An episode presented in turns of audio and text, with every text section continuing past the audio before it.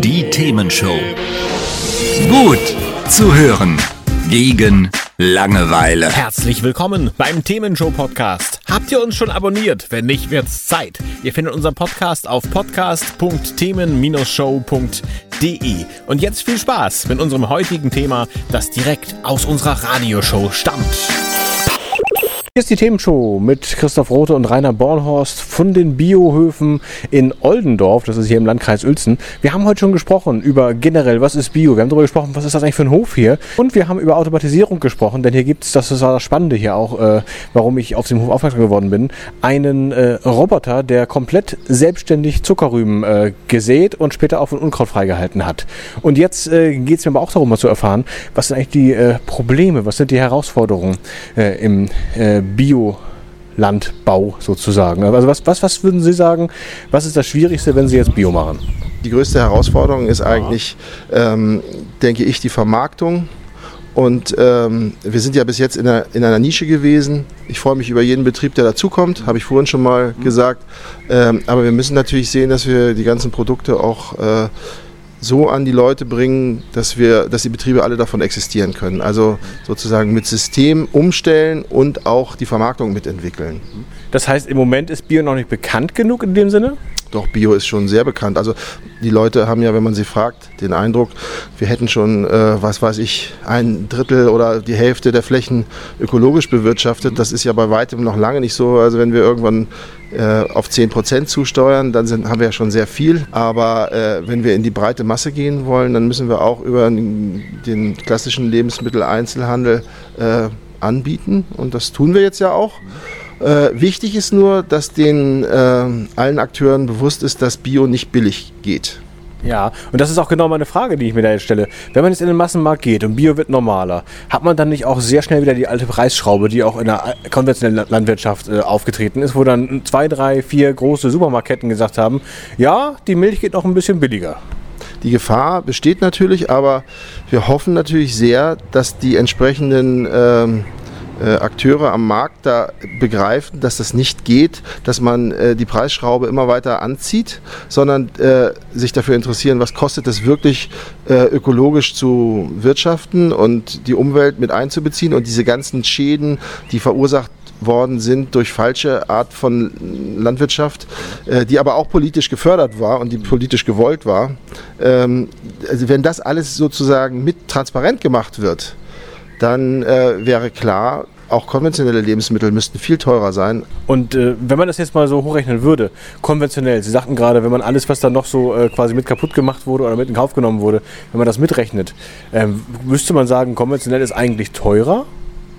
Naja, man muss eben sehen, wenn man ein, ein Bio-Lebensmittel kauft, dann bezahlt man den Preis, den es eigentlich kostet. Mhm. Vermeintlich, versucht man jedenfalls. Und äh, wenn man ein konventionelles Lebensmittel kauft, dann zahlt man nicht die äh, durch die ja, durch Pestizide und durch Überdüngung verursachten Probleme am Grundwasser beispielsweise, äh, die über Jahre lang, äh, über Jahre äh, entstanden sind. Und das zahlt die Allgemeinheit. Das zahlen also auch die, die Bio-Lebensmittel kaufen. Und das ist, hat für mich nichts mit Transparenz zu tun. Okay, das heißt also, jetzt müsste man quasi aufwendig hingehen und das Grundwasser wieder säubern von den Pestiziden, wenn es überhaupt möglich ist. Äh, oder aufwendiger noch aufbereiten, bevor es getrunken werden kann, ja? Ja, man muss vielleicht auch vor allem erstmal aufhören, das weiter zu belasten. Auf jeden Fall muss klar sein, dass eine, eine gesunde Art von Landwirtschaft nicht für Nulltarif zu kriegen ist. Okay, sprechen wir weiter über Herausforderungen. Jetzt auch direkt äh, quasi im Anbau der Pflanzen. Ich habe eben schon ein bisschen was auch unterwegs auch gesehen. Da war einmal das Thema Unkraut, hatten wir schon ein paar Mal das Thema. Das heißt, Unkraut wird hier von Hand beseitigt und Unkraut äh, mindert den Ertrag, richtig? Das stimmt, ja, genau. Was gibt es denn noch, was auf dem Feld so Probleme macht? Es gibt natürlich auch Schädlinge, äh, gegen die wir nur sehr begrenzte Möglichkeiten haben, etwas zu machen. Also wir haben vorhin auf dem Feld Kartoffelkäfer gesehen, das ja. ist ein gutes Beispiel. Die Kartoffelkäfer selber machen keinen Schaden, sondern die legen Eier und die Larven der Kartoffelkäfer, die fressen dann die Blätter und äh, ja, können bis, das kann so schlimm sein, dass sie sozusagen alle, alle Blätter abfressen und dann nur noch die Stängel da stehen. Da kann die Pflanze natürlich nicht mehr assimilieren und ähm, Kartoffeln äh, hervorbringen. Und von daher ist, ist, das ein gutes Beispiel. Wir haben auch die Möglichkeit, äh, dagegen etwas einzusetzen, etwas, was in der Natur vorkommt. Beispielsweise ist, ist das bei uns ein Bacillus, Bacillus thuringiensis. Also im Prinzip eine Bakterie, ja? Ja, in diesem Fall ja. Es gibt auch noch eine andere, äh, eine andere Möglichkeit.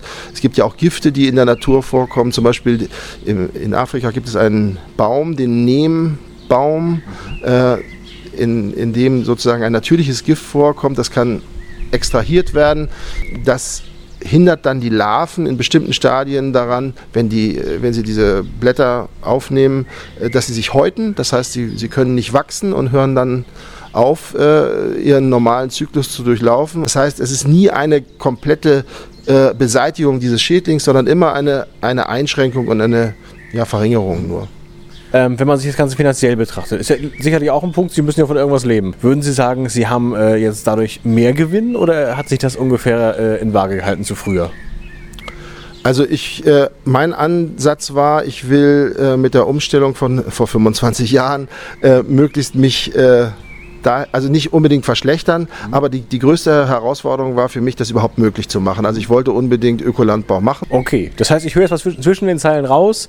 Äh, finanziell nicht viel verbessert, nicht viel verschlechtert, weiterhin machbar und vielleicht wäre es anders, wenn sie konventionell geblieben wären. Also wenn ich jetzt äh, konventionell weitergewirtschaftet hätte, hätten wir wahrscheinlich noch viel mehr wachsen müssen, um unseren Einkommen weiter äh, auf dem Niveau zu halten, wie es war. Äh, wir sind auch jetzt schon gewachsen, auch unter Ökobedingungen sehr gewachsen in den letzten 20 Jahren. Ähm, aber das bedeutet eben auch, dass wir, also wir haben einfach sehr viele Mitarbeiter, die mittlerweile von dem Betrieb leben. Also muss auch das Einkommen für viele Familien äh, erwirtschaftet werden. Mhm. Früher konventionell waren es eigentlich nur wir als, ah, als Bauernfamilie. Mhm. Und äh, das muss man eben auch betrachten. Selbst wenn es für uns jetzt nicht so wahnsinnig viel besser geworden ist, es ist besser geworden, aber wenn es nicht so wahnsinnig viel besser geworden ist, ist es so, dass es der Hof mittlerweile vielen Familien Einkommen bietet. Das ist äh, auch ein Aspekt, finde ich. Das ist toll, auf jeden Fall. Ja, dann äh, haben wir über Herausforderungen eine Menge gehört und gleich können wir noch darüber sprechen, was äh, sind denn so die Wünsche für die Zukunft in Richtung Bio, aber erstmal noch ein bisschen Musik.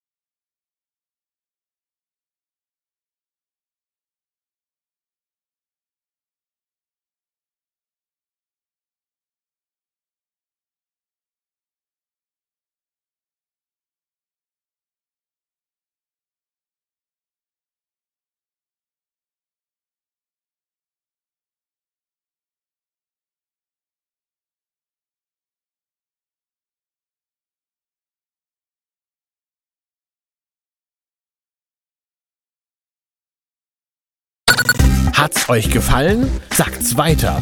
Habt ihr Feedback? Sagt es uns. Studio at themen-show.de oder per WhatsApp 040 52 11 01 52.